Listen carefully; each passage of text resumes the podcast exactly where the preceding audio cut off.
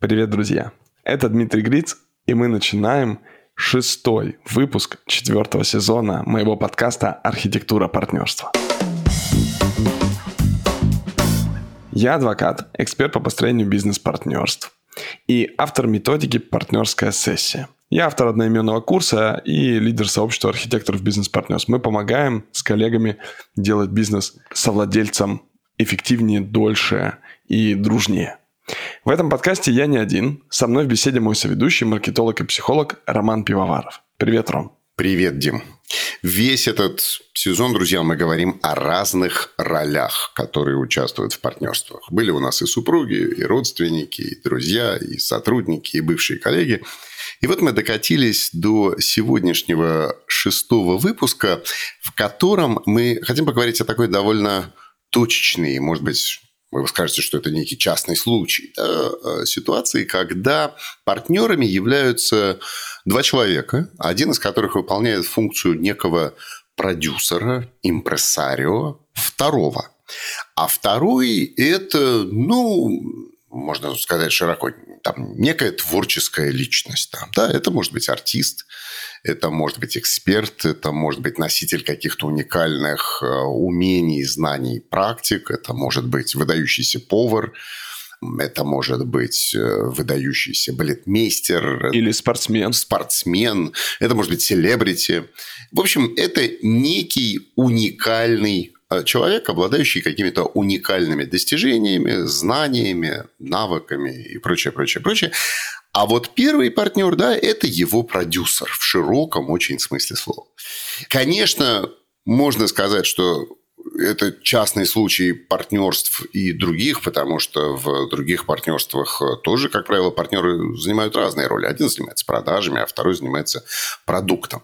Но в данном случае это действительно особый случай, потому что не то чтобы второй партнер занимается продуктом, он и есть этот продукт. Да? И это э, ситуация очень распространенная для э, информационного бизнеса, для онлайн-школ, для образовательных проектов, для медиапроектов, особенно медиапроектов, построенных на э, личном бренде селебрити на шоу, это история шоу-бизнеса. В общем, вот это вот уникальная пара, продюсер-эксперт или импресарио и его в общем, подопечный. Да? Не да. хочется говорить Карабас-Барабас и Мальвина. Верю, что отношения между ними какие-то другие. Да? Но вот как складываются эти партнерства? Что здесь особенного, Дим? Что здесь уникального? Я думаю, что уникальность этого партнерства в том, что здесь прямо противоположно направленные интересы и навыки партнеров.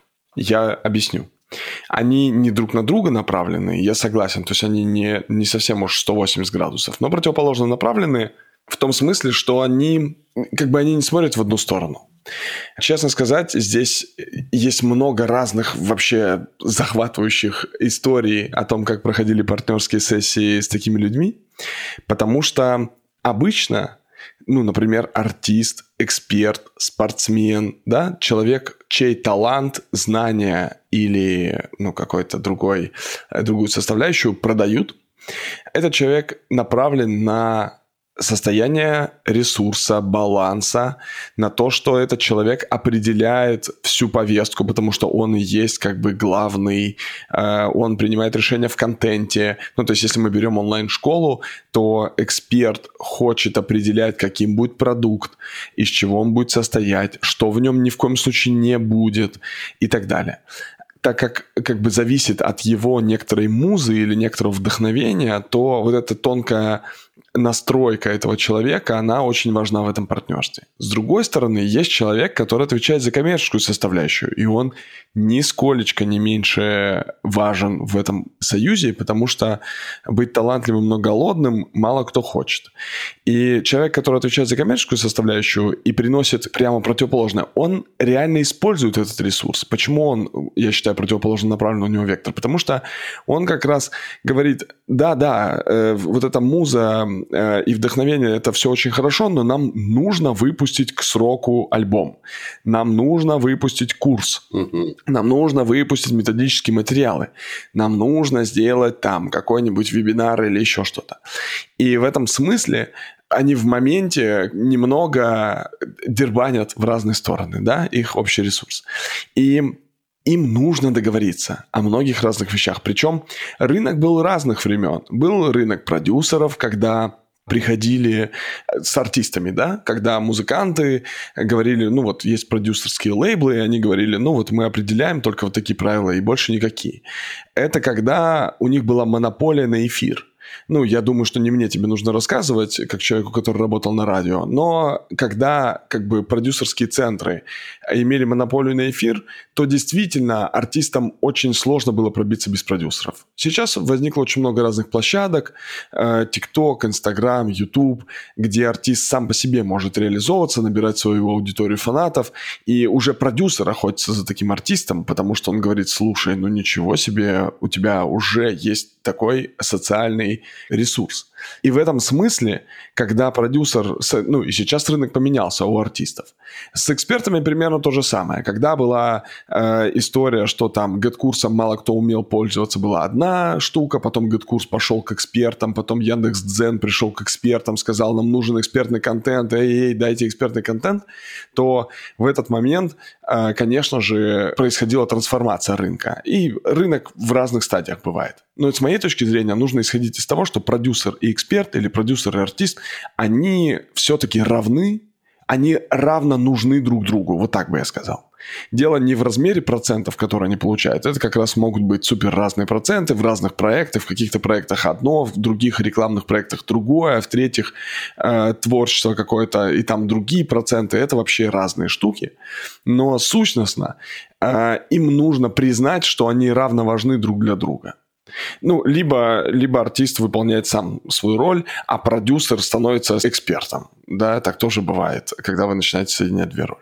Вот мне кажется, ты сейчас очень важную вещь сказал э, немножко вскользь. Я хочу тебя сейчас чуть попозже про нее спросить. Давай. Это то, что в разных э, ролях, у них в разных моментах могут быть совершенно разные проценты. Ну, я бы сказал, в разных да продуктах там, да, что, условно говоря, продюсер, может быть, там получает очень небольшие 5-10% от одного типа бизнеса вместе с этим экспертом. Э, ну, не знаю, например, от там... Э, от его личных консультаций. его там консультаций, да. И при да, этом может получать там 80% от там тех же реклам. Именно так. Да. Это, мне кажется, очень важный сейчас нюанс. А еще, ты знаешь, я подумал, пока ты говорил, хотел тебя дополнить, что вот эта их разнонаправленность, она очень часто еще касается, вот как маркетолог здесь скажу, а, допилки продукта. Да. Потому что у эксперта, э, у носителя, у него возникает ну, такая здоровая доля перфекционизма. Он говорит, ну, вот это не совсем то, что я хочу. Вы знаете, вот здесь вот надо там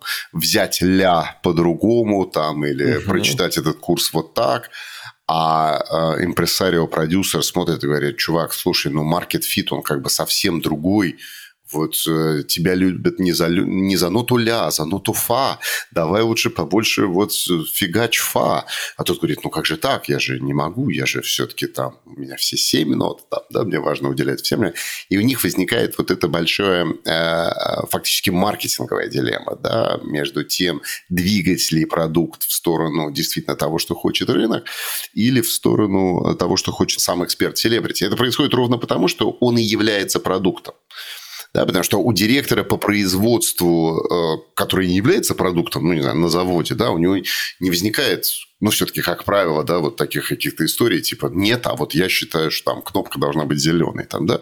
Директору по производству гораздо легче Э, уговорить маркетологу этого завода там, о том, какие потребности да, и ожидания да. есть у покупателей. А вот когда э, директор по производству сам является при этом же и продуктом, вот тут начинаются гигантские коллизии, конечно. Во-первых, это вопрос эго, ты прав, что это про, про личное. Э, это может быть про личное какое-то становление, это может быть про ограничение этого эксперта в желании продаваться и вообще вот этой коммерческой, ну, какой-то его отстраненность от этой коммерческой деятельности. Может быть другой, другая подоплека, другой аспект в том, что продюсер говорит, давай предоставлять нашему зрителю то, что он хочет. А эксперт говорит, а давай воспитывать нашего зрителя – чтобы давать то, что ему нужно. И тут как бы такая коллизия возникнет. И здесь им нужно точно обсуждать, ну, есть хорошее правило, естественно, а, продавай, что они просят, а давай, что им нужно. То есть, может быть, давать нужен обмен с превышением, и нужно как бы давать больше, то есть дать и то, что они просили, и то, что им нужно, и вот сладенько, и пилюлю. Ну и в этом смысле, э, конечно, вот эти разговоры, они должны быть не в рамках рутины. Вот как бы здесь важную штуку, которую я хочу вынести, что в рамках рутины это будет нападение на личность. Я вот сейчас обращаюсь к артистам, экспертам, спортсменам и всем остальным. Если вы обсуждать будете вопросы просто в рамках рутины, то вы находитесь в одном настроении, ваш э, продюсер находится в другом настроении, э, ваш продюсер находится в моменте в переговорах, он уже что-то вам пообещал, как вы будете там в какой-то рекламном ролике в каком-то неподобающем виде для вас выступать, он говорит, да я откуда знал, я только хороший хотел, ты говоришь, ну все, отменяй эту рекламу с брендом, он говорит, да я не могу отменить, ну и короче, все пошло-поехало. И тут кому-то нужно переступать через себя. Именно поэтому нужно заранее садиться и договариваться. Именно поэтому партнерская сессия – это супер важна для такой пары, для эксперта и продюсера в онлайн-курсах, онлайн-школах абсолютно точно важно. Важно там, кто определяет решение, что будет в курсе, что нет. Потому что ты прав, что продюсер тоже может говорить абсолютно с равным голосом, что, слушайте, в курс нужно добавить вот это или убрать вот этот блок, он прям нудный. А эксперт говорит, нет, не нужно. И дальше продюсер говорит, ну я не выполню свои KPI, если у тебя будет этот блок. Он говорит, ну а я не выполню свои KPI, если у меня этого блока не будет. Дальше там э, нужно точно обсуждать, какой объем работы с каждой стороны ожидается. Потому что часто эксперт, например, в онлайн-курсе вообще понятия не имеет, сколько всего там нужно сделать. А продюсер считает нормальным, что нужно 52 чек-листа, 3 э, вебинара, какой-то курс такой, секой, э, премиум-продукт, базовый продукт и так далее. Ну, можно много всего фантазировать. В этом смысле эксперт может быть не готов на это. Дальше точно нужно обсудить, как вы делите деньги, причем в разных проектах по-разному. А, может быть, кто-то привел там, ну, сам продюсер привел какой-то рекламный проект, и там будет, не знаю, 80 на 20 в пользу продюсера, а какие-то личные консультации или вот образовательный продукт может быть в сторону эксперта. Короче, это здесь нет такого чтобы на рынке было принято типа 50 на 50. К сожалению, сейчас это так, но это на самом деле просто побег от неприятного разговора. Эм, здесь важна, например, эксклюзивность прав везде, ну, кроме, пожалуй, там спортсменов, все творческие, там, артисты э, с тем, что они создают произведения, свои видеоролики, на чьи деньги они создаются. Например, артисты часто живут на деньги продюсера, а вот эта жизнь на, на деньги продюсера, это что? Это часть из роялти, которые будут, ну, в смысле, из этих процентов по лицензии или нет? А как эти деньги считаются? Потому что, ну, как бы вокруг артиста создаются классные условия, ему снимаются квартиры или дом, студия, все вообще здорово, а потом выясняется через некоторое время, что артист должен эти деньги вернуть. Ну, то есть они потом будут вычитаться из будущего гонорара, что это не вклад, вообще говоря, инвестора. Инвестор вернет эти деньги, как только деньги будут распределяться. И в этом смысле, конечно же, нельзя считать, что это вклад инвестора. Тогда что инвестор вкладывает? Ой, инвестор, простите, продюсер. Ну, или можно считать, что это как раз именно вклад, который будет возвращаться, что это не подарок от продюсера. Да? Ну да, но здесь вклад в этом смысле, что э, как продюсер дальше поступает с теми деньгами, которые он потратил на артиста, да, или да. как продюсер поступает с теми деньгами, которые он потратил на эксперта в онлайн-курсе. И чтобы не возникло обманутых ожиданий, я в нескольких спорах участвовал, когда продюсер ничего не делал, но у него была эксклюзивность, что его артист не может нигде выступать, э, чтобы продюсер не зарабатывал на этом. И с экспертом то же самое, что продюсер говорил, ты не можешь, ты если как эксперт выступаешь, даже если ты сам договорился где, где угодно, ты все равно мне мою долю отдаешь. И эксперт в определенный момент, ну, он раз выступил, два выступил, эксперт в определенный момент говорит, слушай, а когда это кончится уже? Ты будешь уже что-то делать? Он говорит, у меня пока ничего нет. Ну, хорошо, что у тебя есть. А эксперту-то не хочется сидеть на месте, и он качает свой бренд и идет куда-то выступать, и все равно дает деньги продюсеру. И в этом смысле, ну, такие контракты нужно обсуждать заранее и очень четко понимать эти сценарии. Там горизонт масштаб планирования, куда они, когда идут как они используют активы, э, есть ли триггеры передоговоренности, там кто-то устал, кто-то хочет паузу, какое-то событие произошло, наоборот, нет каких-то контрактов. Короче, сценарий расставания, у кого остаются права на контент, кто может его использовать и как долго. Э, бывает, что там продюсер э, имеет право использовать его, там, не знаю, два года, может на нем зарабатывать, он не может его видоизменять, он не может создавать новый на эту тему, например, но он там может использовать имеющийся. При этом эксперт тоже имеет право выступать где-то, а где-то не имеет права выступать. Какие-то вот такие ограничения, и все нужно обсуждать. И у артиста с продюсером, и у эксперта с продюсером. Скажи, пожалуйста, а как вот в этой ситуации, когда вот в этой паре, может быть, интересы каждого из игроков в большей мере разнонаправлены, чем интересы в других партнерствах, потому что, ну, вот, когда мы начинаем говорить, да, про, про права, про вот право на выступление, а вот там квартира, и складывается впечатление, что ну, на эту партнерскую сессию и, и продюсеру, и э, эксперту надо еще приходить со своими адвокатами, как бы, да, которые будут немножечко здесь отстаивать их интересы. Вот вообще вот у этой партнерской сессии которая проходит между продюсером и экспертом, больше какого-то такого вот дележа, конфликтности, а, потому что здесь э, вот по тому, как ты рассказывал, у меня есть ощущение, что очень часто их интересы, ну, как бы стратегически совпадают. Конечно, мы хотим сделать великий совместный бизнес, но тактически гораздо больше, мне кажется, пунктов расхождения, чем э, бывает у других ролевых пар в партнерствах. Или это моя иллюзия? Я думаю, что эта беседа проходит в том ключе, в котором ее направить.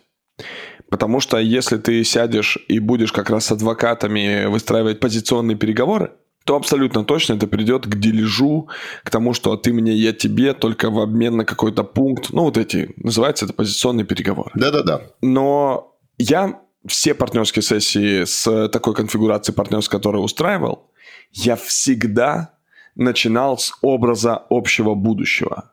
Что вы строите, как вы видите вашу общую компанию через там 5 лет, ну там через 10 лет есть там разные упражнения, и ты как бы строишь через образ будущего, а дальше ты говоришь не что каждый получает, а что каждый вкладывает в то, что этот образ будущего создастся. Ну, потому что когда образ будущего рисуется, в этот же момент, на самом деле, каждый человек понимает, ну, и он как-то вербализирует это, озвучивает, что он получает от того, что, ну, то есть он говорит, мы знамениты на весь мир. Или в каждой второй семье в России читают наши сказки на ночь детям, да? Ну, это какие-то вот решения таких амбиций. Или годовая прибыль, э, не знаю, миллиард рублей. И на самом деле они уже озвучивают, что они там получают. Как они это будут делить, мы чуть позже тоже обсуждаем. Но важно как бы нарисовать образ общего будущего.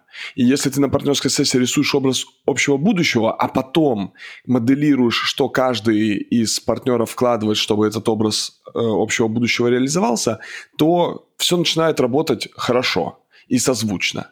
И, естественно, нужно в каждый из моментов качать маятник в одну и в другую сторону и говорить, а вот может ли у вас возникнуть ощущение усталости? И э, эксперт говорит, да. Я говорю, а как вы переживаете усталость? Вы можете рассказать своему партнеру, как вы в усталости? И он говорит, я на три дня закрываюсь и вообще пропадаю. И продюсер говорит, блин, хорошо, что я узнал об этом. И я, ну, спокойно к этому могу отнестись как-то. А могу поторговаться, могу сказать два дня. Эксперт говорит, ладно, давай два дня. И эксперту легко, его приняли таким, как он есть. И продюсеру легко, у него предсказуемый эксперт, он не пропадает на полгода. Ну, или, по крайней мере, ты каждый час думаешь, что он еще полгода будет пропадать, а потом он через три дня появится, на самом деле.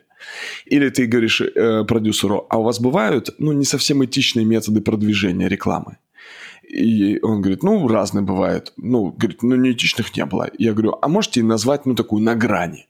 Он говорит, ну вот, там у нас эксперт, э, не знаю, крышкой от кастрюли прикрывал, эксперт был повар, э, это были кулинарные курсы, э, была обнаженная фотосессия на 8 марта. Эксперт-мужчина прикрывал крышкой, короче, разные места свои э, на фотке.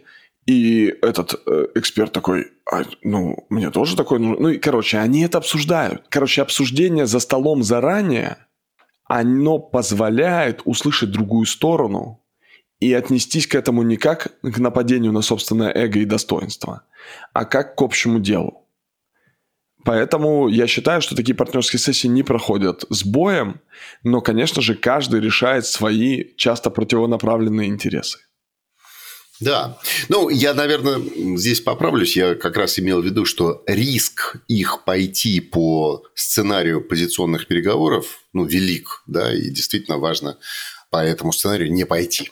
Потому что вот в, мне кажется, даже, знаешь, таком бытовом сознании а, разлиты какие-то примеры, там, ну, я не знаю, там, вот Битлз и их продюсер, там, да, или вот там Майкл Джексон, или там еще что-то. Ну, вот вообще вот это вот состояние, значит, вот продюсер, который вот, значит, такой вот... Э, ну, действительно, я не случайно там в шутку, в полушутку, да, сказал про Крабаса, Барабаса и Мальвину. Да. То есть, да. есть э, вот эти образы, да, которые формируют некие ожидания, э, даже когда, ну, конечно, наш продюсер самый лучший, но это все, мне кажется, действительно подталкивает людей к дележу, к переговорам вот в позиционном режиме. И здесь действительно важно э, с этого уйти и провести это не в формате как, как вот мы говорили с тобой, да, про брачный контракт, что не, не, не про то, как мы будем разводиться. Да? То есть брачный контракт не про то, как мы будем разводиться. Да. Так и здесь э, соглашение продюсера и э, эксперта не про то, как мы друг с другом будем потом судиться, на каких основаниях. Да, как мы будем вместе сосуществовать, как мы будем делать вместе общее дело и общий проект. И если говорить про финальный, скорее, совет, то я бы сказал, что ситуация меняется – и в определенный момент ты думаешь, что ты поймал там кого-то за бороду, и ты уже здесь главный, и ты основной, ты звезда, ты можешь быть и продюсером в таком ощущении, и экспертом в таком ощущении. Но мне кажется важным помнить в голове очень важный тезис, что в таком тандеме, в такой паре вы равно нужны друг другу равноценны вы друг другу. Вы можете не по-равному получать деньги, но то, что каждый из вас нужен другому, это абсолютный факт. И в какой-то момент времени вам может показаться, что это уже не так, но в реальности на длительном периоде, поверьте, есть спады и падения, и в эти моменты вы нужны друг другу. Именно поэтому в моменты своего триумфа помните о ценности и важности вклада вашего партнера, и тогда ваше партнерство будет крепким. Да, это вот как раз тот самый случай, когда одному-то вести бизнес не получится. Да, помнишь, как мы все время говорим, что партнерство начинается тогда, когда вы не можете его избежать. Ну и там, да. вот э, с другом там, да, вот у вас не складывается партнерство, и ты думаешь, ну хорошо, там без партнера, ну я тогда куплю эти функции или еще что-то там, я буду вести эту компанию один. Ну, может быть, как-то менее успешно, но здесь вполне возможен монобизнес. А вот, э, ну как построить продюсеру одному бизнес, не имея ни одного а, эксперта, ни одного селебрити, да, и наоборот. Они здесь действительно равно нужны друг другу, здесь, здесь по одному не получится. Согласен. Но в моменте, когда нужны не только какие-то продюсерские качества, но и нужны деньги для развития проекта, это партнерство становится таким э, партнерством с инвестором, о котором мы и поговорим в следующем нашем финальном выпуске этого сезона. Вот я был уверен, что ты простроишь мостик в наш следующий выпуск. Действительно, последний, следующий выпуск, последний этого сезона – это разговор про инвесторов. До встречи, друзья. Пока.